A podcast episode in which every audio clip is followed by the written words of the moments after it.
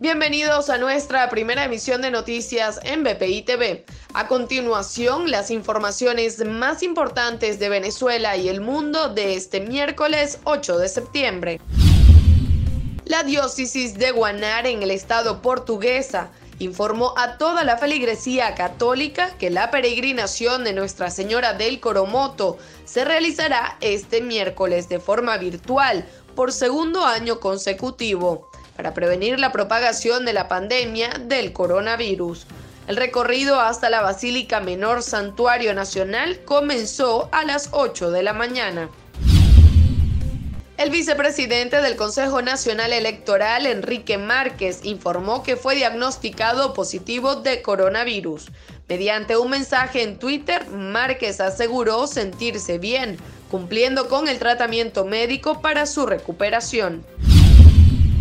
El Instituto Nacional de Meteorología e Hidrología informó que la onda tropical número 45 está sobre el Esequibo y el extremo oriental venezolano, lo que causará abundante nubosidad con lluvias y chubascos, algunos con descargas eléctricas, en gran parte del país.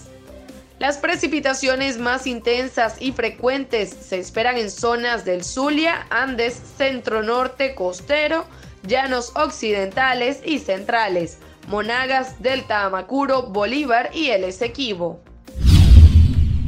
Para el desarrollo de estas y otras informaciones, los invitamos a sintonizar nuestra señal en vivo y contenido on demand en bpitv.com o a través de Roku, Apple TV, Amazon Fire y nuestro canal de YouTube.